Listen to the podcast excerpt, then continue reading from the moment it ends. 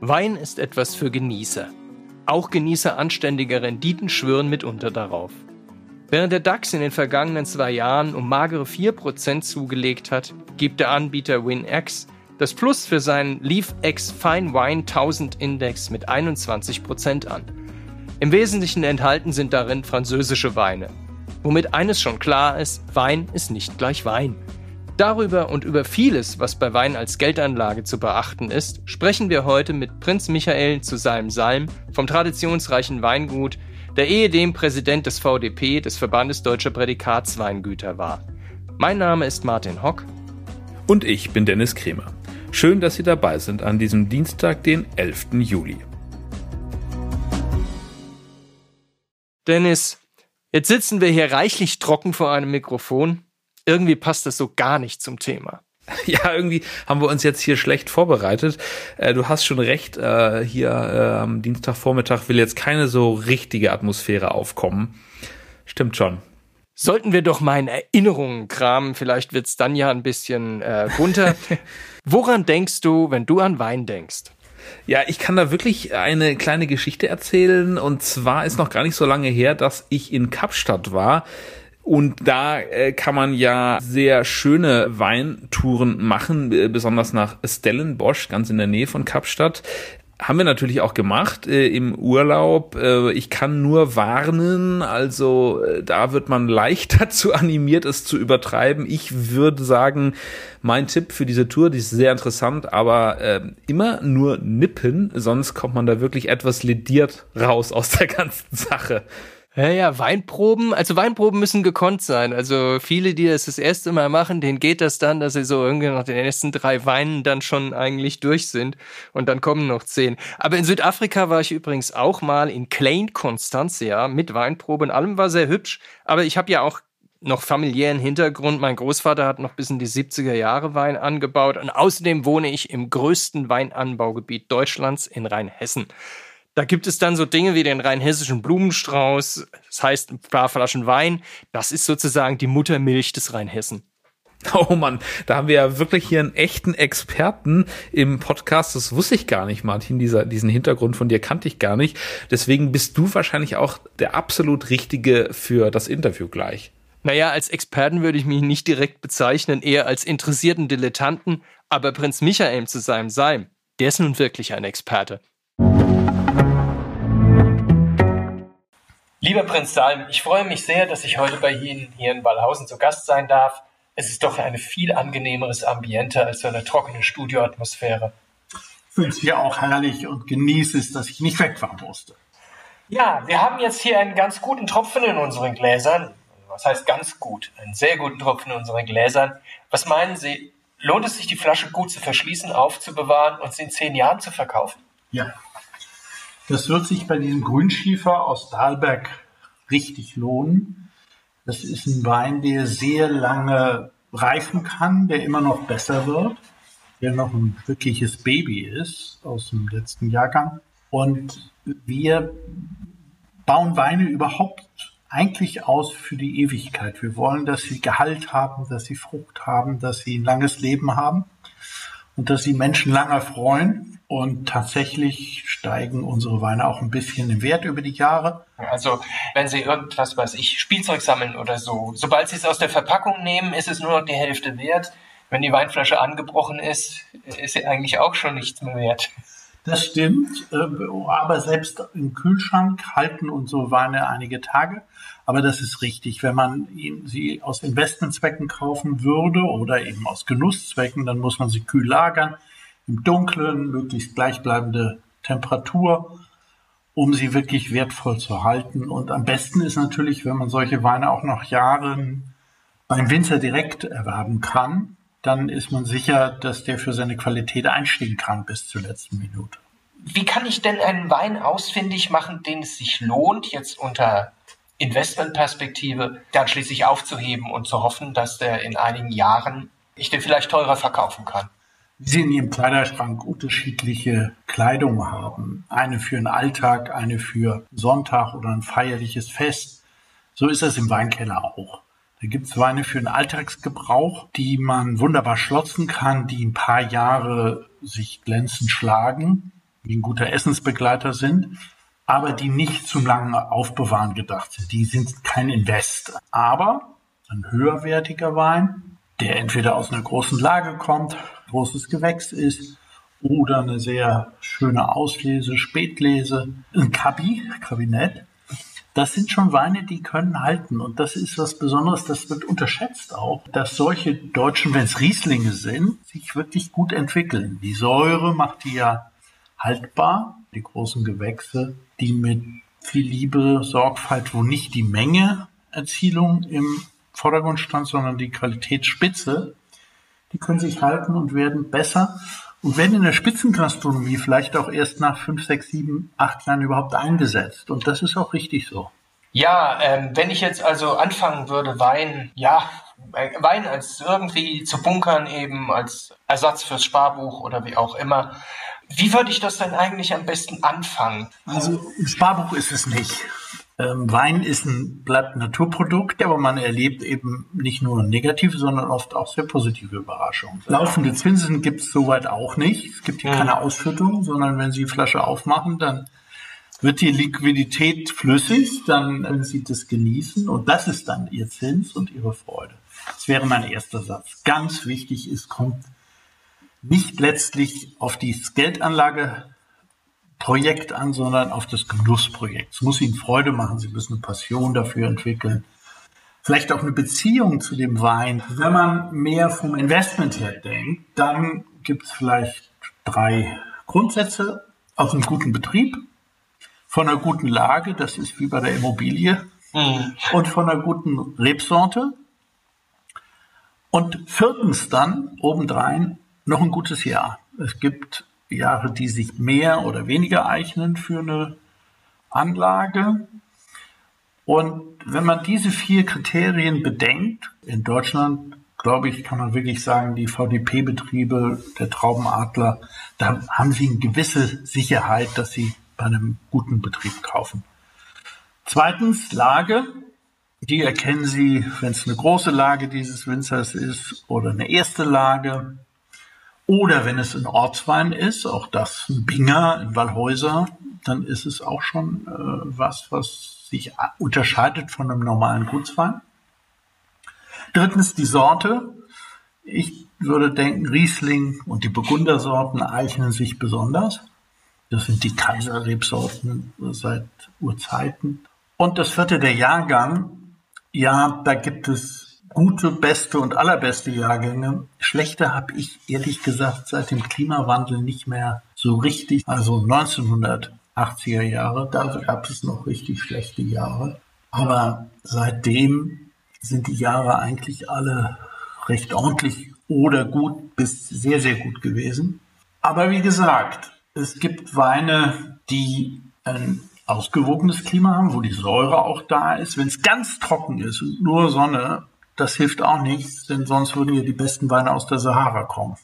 Ja, Klimawandel ist eigentlich ein gutes Stichwort. Also das verändert ja den Weinbau ganz gewaltig. Ich finde auch, dass sich sehr, sehr, sehr viel getan hat, gerade seit den 80er Jahren. In den 80er Jahren war doch viel einfach Fass, Fassweinanbau und das Ganze ging dann ja in irgendwelchen Massenweinen unter und egal wo man jetzt hinkommt, immer mehr Winzer versuchen also sich ihre eigenen Weine ja zu Unikaten auszubauen, sich abzusetzen und so. Einige mit sehr, sehr großem Erfolg. Ja, da haben Sie recht, ist, die Spitze ist deutlich besser geworden. Trotzdem gibt es immer noch eine große Marktspaltung, weil es grundsätzlich zwei Wege gibt, wie man überleben kann in dieser Branche. Der eine Weg ist, man ist Kostenführer. Das heißt, man produziert industriell mit großen Mengen pro Hektar, mit hochmechanisierten Verfahren, Vollernter, Schneiden und vieles andere oft schon total mechanisiert. Also man drückt die Kosten nach unten, erzielt hohe Mengenerträge und im Weinbau schlägt die Qualität nur dann durch, wenn die Menge nicht zu hoch ist. Es gilt das Menge-Güte-Gesetz. Je mehr Sie pro Hektar oder pro Rebstock belasten, desto mehr geht die Qualität zurück.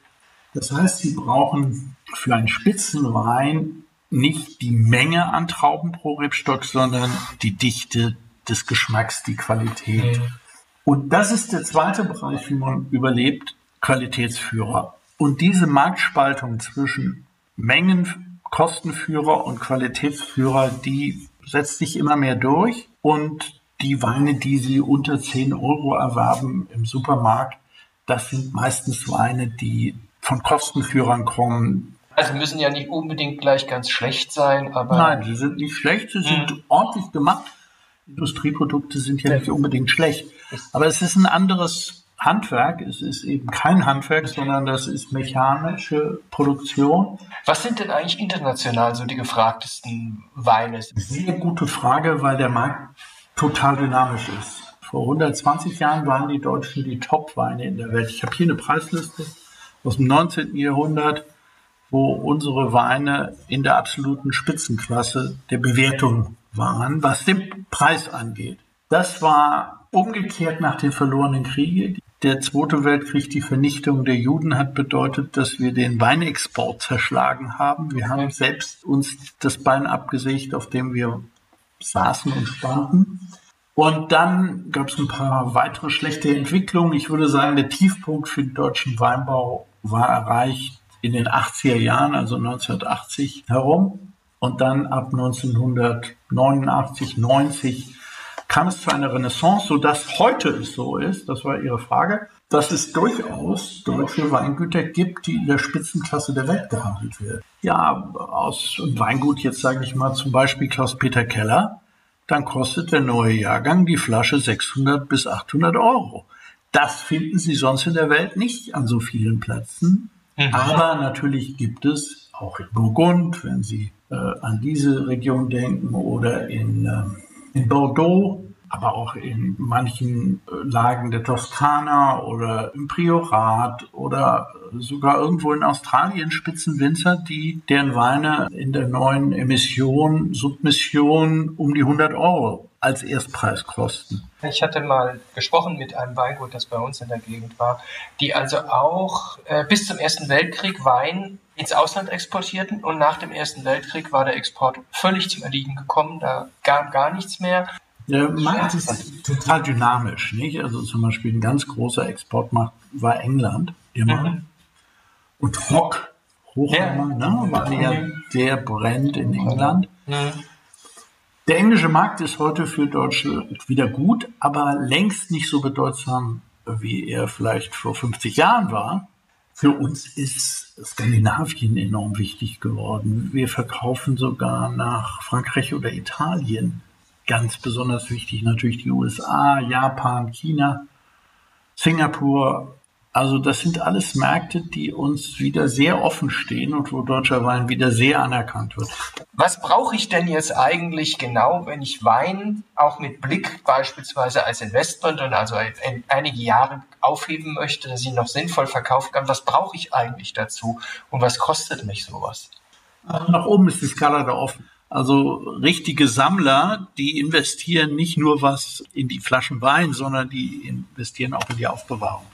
Ganz andere Weg ist, ich lasse den Winzer aufbewahren und zahle ihm eine entsprechende Vergütung. Äh, dann weiß ich auch, der ist nicht bewegt, der ist nicht transportiert, den hole ich dann erst ab, wenn ich ihn brauche. Mhm.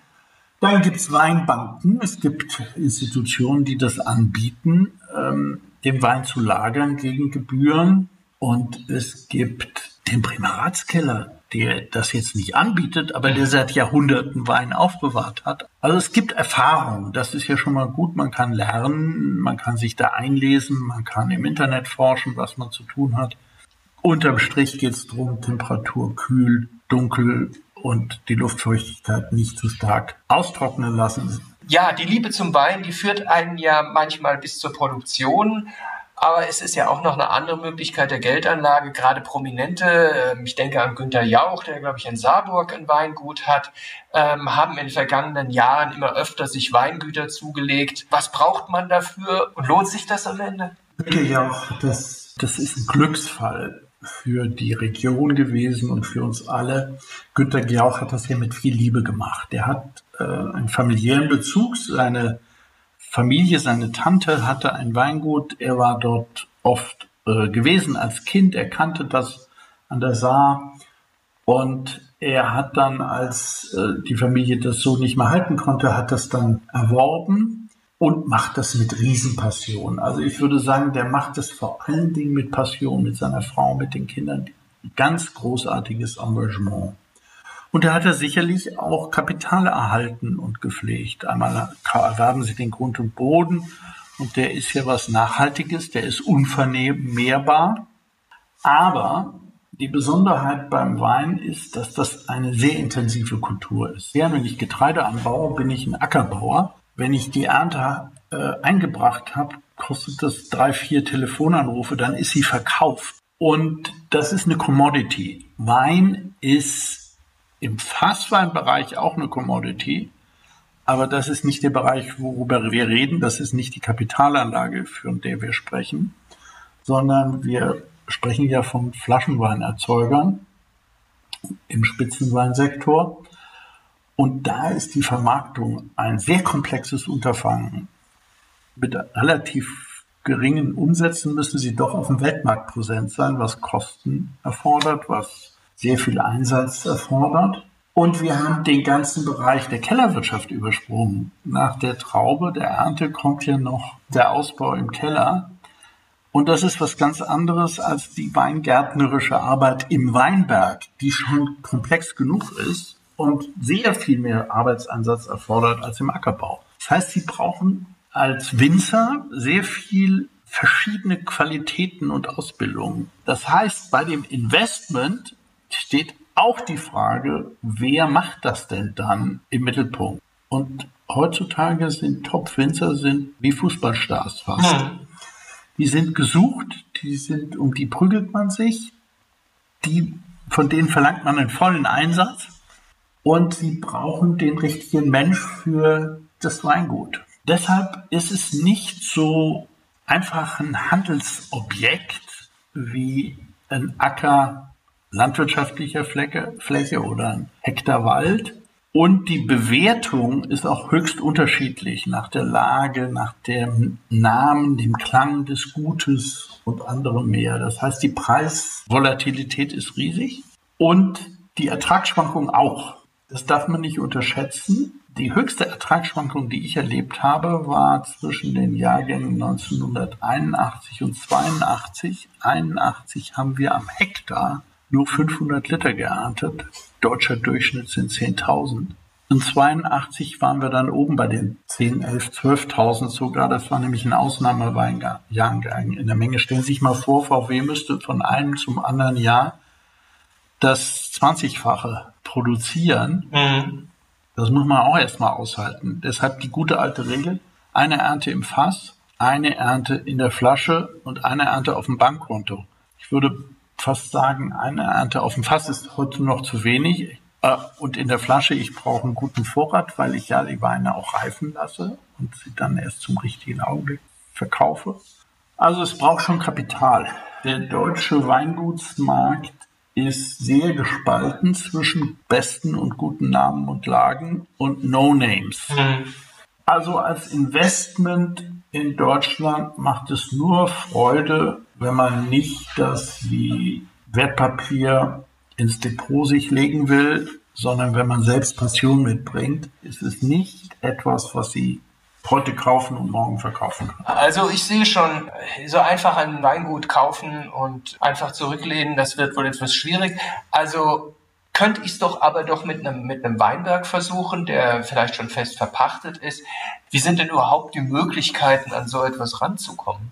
Also Weinberg zu kaufen bietet sich immer wieder die Chance in den Dörfern, in den Regionen. Die Preise variieren am Hektar zwischen 30, 40, 50.000 Euro, also 3, 4, 5 Euro pro Quadratmeter bis rauf zu vielleicht 50 Euro am Quadratmeter. Und die Pachten liegen zwischen 500 Euro und 1500, 2000 Euro am Hektar. Dann habe ich einen Einprozenter. Das ist vielleicht was, was man so ansetzen kann. Ja, Sie erhalten Ihr Kapital wahrscheinlich. Sie haben eine kleine, kleine Rendite. Sie haben viel Freude, weil ein Stück von Gottes wunderbarer Erde und Natur gehört Ihnen. Ich habe irgendwo gehört, dass es also aber auch irgendwie ein Vorkaufsrecht für, für eingetragene Winzer oder eingetragene Landwirte gibt. Wenn sie keiner sind und äh, irgendein Winzer aus der Region interessiert sich dafür, der hat ein Vorkaufsrecht, die ihr beruflich damit ihr Geld verdienen, ihren Lebensunterhalt verdienen, haben ein Vorkaufsrecht vor fremden Investoren sozusagen, aber in der Regel wird das nicht ausgeübt. Also ich fasse mal so ein bisschen zusammen. Weingut ist eigentlich was für Unternehmer. Weinberg kaufen ist sicherlich ein konservatives Investment. Wein kaufen kann eher spekulativ sein, aber kann sich lohnen. Aber man sollte sich auch gut damit beschäftigen, was man da kauft und wie man so seinen Weinschrank da zusammensetzt. Man soll es lassen, wenn man keine Freude dran hat. Also wer Freude dran hat, für den ist die wahre Rendite die, der Geschmack, die Leidenschaft, das wunderbare Naturerlebnis. Mit seinem Wein dann, mit seiner Flasche in seinem Weinberg zu sitzen, fast kann es nichts Schöneres geben. Lieber Prinz Sein, vielen Dank für das Gespräch und dann lassen Sie uns mal anstoßen, denn das ist mit Sicherheit eine ganz wirklich sinnvolle Verwendung von Wein. Auf wie wohl. Auf wie wohl. Dennis, was nimmst du aus dem Gespräch mit? Tja, was soll ich sagen? Ich habe gelernt, es ist nicht schlecht, äh, wenn man in Wein investiert, dass man auch Wein gerne trinken soll. Man soll an die Sache mit Freude herangehen, auch wenn die Rendite nicht so hoch ausfällt, wie man sich das vielleicht anfangs vorgestellt hat. Es geht also natürlich beim Wein investieren in Wein nicht nur um die Rendite. Und was hast du äh, gelernt als äh, Experte im Thema? Vielleicht gar nicht mehr so viel oder was fandst du besonders spannend? Ach schon, es ist immer, ach, es ist einfach ein schönes Thema auch. Also als verhinderter Weinbauer tröstet mich, dass man sich das als Hobby dann doch besser nicht ans Bein bindet, was ich mir schon immer gedacht habe, weil ich ja auch ein bisschen mitbekommen habe, was Wein eigentlich bedeutet. Aber und das wirklich machen sollte, wenn man die richtigen Leute hat oder äh, wirklich was vom Weinbau versteht. Aber so ein Weinberg als konservatives Investment, jo, das taugt doch dann doch schon, ne? Und damit sind wir auch schon wieder bei unserem Ding der Woche. Martin, was hast du dieses Mal mitgebracht? Einen Wettbewerb, man könnte sagen, Design den Schein. Ja, das klingt super.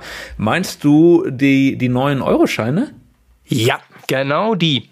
Seit Montag können ja jetzt alle Europäerinnen und Europäer und noch das bis Ende August ihre Meinung dazu abgeben, welche Themen für die nächste Serie von Eurobanknoten sie am besten finden. Und das können sie tun auf den Internetseiten der EZB. Ging gleich gut los am Montag, ähm, nämlich da wollte ich mal schauen am Montagmittag und da hieß es nur Il sito e tempora neamente in manutenzione. Denn äh, der, der gehostet wurde das von der Banca d'Italia und die Server hatten wohl den Ansturm nicht ganz ausgehalten. Ja, also wenn man es positiv formuliert, könnte man sagen, das Interesse ist also ziemlich groß, so wie es aussieht. Ja, und ich bin halt mal gespannt, ob wir auf den Scheinen so jetzt eher Kultur kriegen oder sowas Greifbares wie Vögel, Flüsse, Hände. Steht alles zur Debatte. Also, was übrigens auch noch ist, die Scheine sollen jetzt ja noch länger haltbar werden. Das heißt, wir haben auch noch mehr davon. 10-Euro-Schein ist ja nach einem Jahr normalerweise fertig und das soll sich ändern, auch in puncto Nachhaltigkeit, also mit dem Blick darauf. Oh, interessant. Wann würden wir denn die, die Scheine denn dann in Händen halten können? Ist das schon absehbar? Tja, wenn ich vorhin gesagt habe, Design den Schein, war das mit Sicherheit ein bisschen vorschnell. Ähm, denn der eigentliche Designwettbewerb beginnt frühestens nächstes Jahr. Dann dürfen die Bürger abermals ihre Meinung dazu kundtun. Und bis wir uns am Ende an neue Scheine gewöhnen müssen, wird es noch fünf Jahre dauern, eher sogar länger. Ich bin echt gespannt, was dabei rauskommt. Ist auf jeden Fall erstmal äh, lobenswert, aber auch nicht einfach, weil man muss sich ja für ganz Europa einigen oder für alle Euro-Staaten zumindest. Und hoffen wir, dass die auch auf unsere Meinung hören werden, die EZB-Leute. Wenn das wirklich so ist, dann finde ich das echt eine gute Sache. Das war's auch schon wieder mit unserer dieswöchigen Folge des FAZ-Podcasts Finanzen, Immobilien und edle Tropfen. Wenn Sie Fragen haben, Themenwünsche oder andere Anregungen, schicken Sie uns eine E-Mail an podcast.faz.de oder schreiben Sie auf unseren Social-Media-Kanälen. Wir freuen uns, wenn Sie uns abonnieren und wenn Sie uns weiterempfehlen. Zu finden sind wir überall dort, wo es Podcasts gibt. Und schauen Sie auch gerne mal in unsere LinkedIn-Gruppe. Tschüss, bis nächste Woche. Alles Gute, genießen Sie den Wein und machen Sie was aus Ihrem Geld.